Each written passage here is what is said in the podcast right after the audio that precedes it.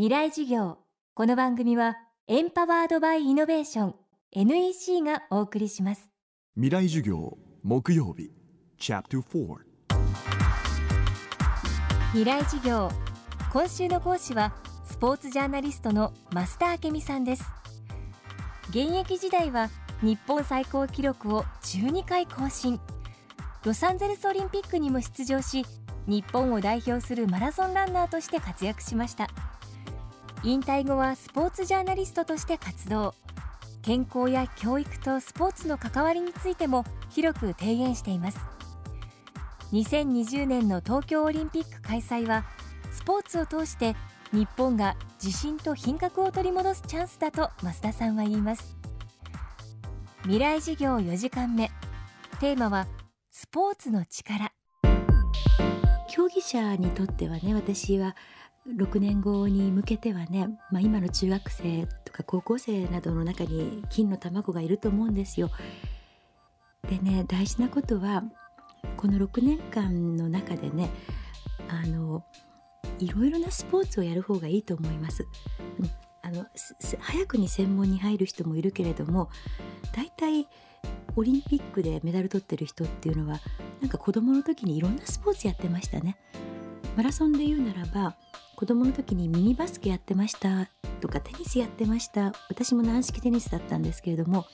ですからね6年後の東京オリンピックやパラリンピックで、まあ、日本人が活躍するためにはどの競技においてもあのもういろんなねあの種目やりながら体を隅々までいろんな競技やれば筋肉が動きますからやっておく。そのためにはいろんな競技のね垣根を取ってなんかいろんな競技団体が連携をとってね、うん、あの長い目で選手を育成していくっていうこと大事だと思います。それからあの今子どもの体力の低下の中で1週間の中で体育の授業以外にこのスポーツをしている人が圧倒的に少ないですよね日本は。だけど私ねあのじゃあこれからどうしたらいいかもう体育の授業でやらなくてもずっと自分の意思で障害スポーツとしてスポーツを続けていけるような人を増やすためにどうしたらいいかって考えた時にねやっぱり最初が肝心ですね。基本をしっかり教えながら楽しい体育の授業をする先生を増やさなきゃダメ。ですからね小学校のこの体育のあの授業の中の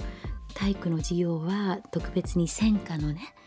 先生を入れたり、まあ、音楽なんかでもありますけれどもそういうようなね工夫をしていってあ体を動かすことって楽しいんだ汗を友達と一緒に描くことって本当に幸せなんだっていうような時間をねちっちゃい時から作る必要があるなっていうふうに思います。でもスポーツやる人が増えてくると一人一人がいい自分でいられますね。うん、それはマラソンに限らずにどのスポーツもそうです。もうやり始めると体の贅肉もそぎ落ちていきますけれども心の贅肉も落ちていくしかもチームスポーツなんかやるとね一緒に汗をかくからまたそこでねいろんな友情とか豊かさが育まれていきますよね。だからそういうような一人一人が何らかの形でスポーツに関わっていくとやっぱりそれが全体の日本の力になっていくので、あのこう日本の体力としても素晴らしいことだと思いますしまああと日本の品格。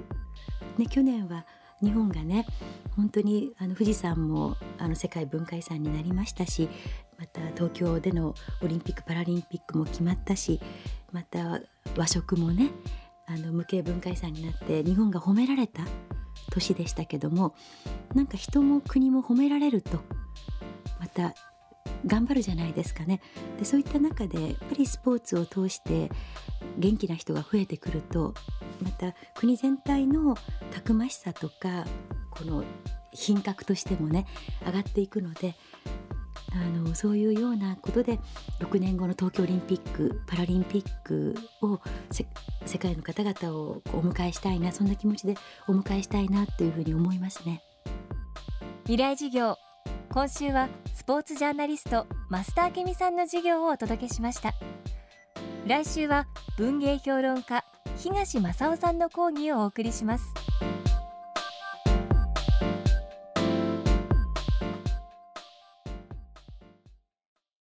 で結局何を言いたいんだね？社長プレゼンで固まった。スキルアップの必要性を感じたら NEC のビジネス情報サイト「ウィズダムにアクセス。効果的なプレゼンツールのダウンロードから自分に自信をつける方法まで役立つ情報満載「ウィズダムで検索。NEC 未来授業。この番組はエンパワードバイイノベーション NEC がお送りしました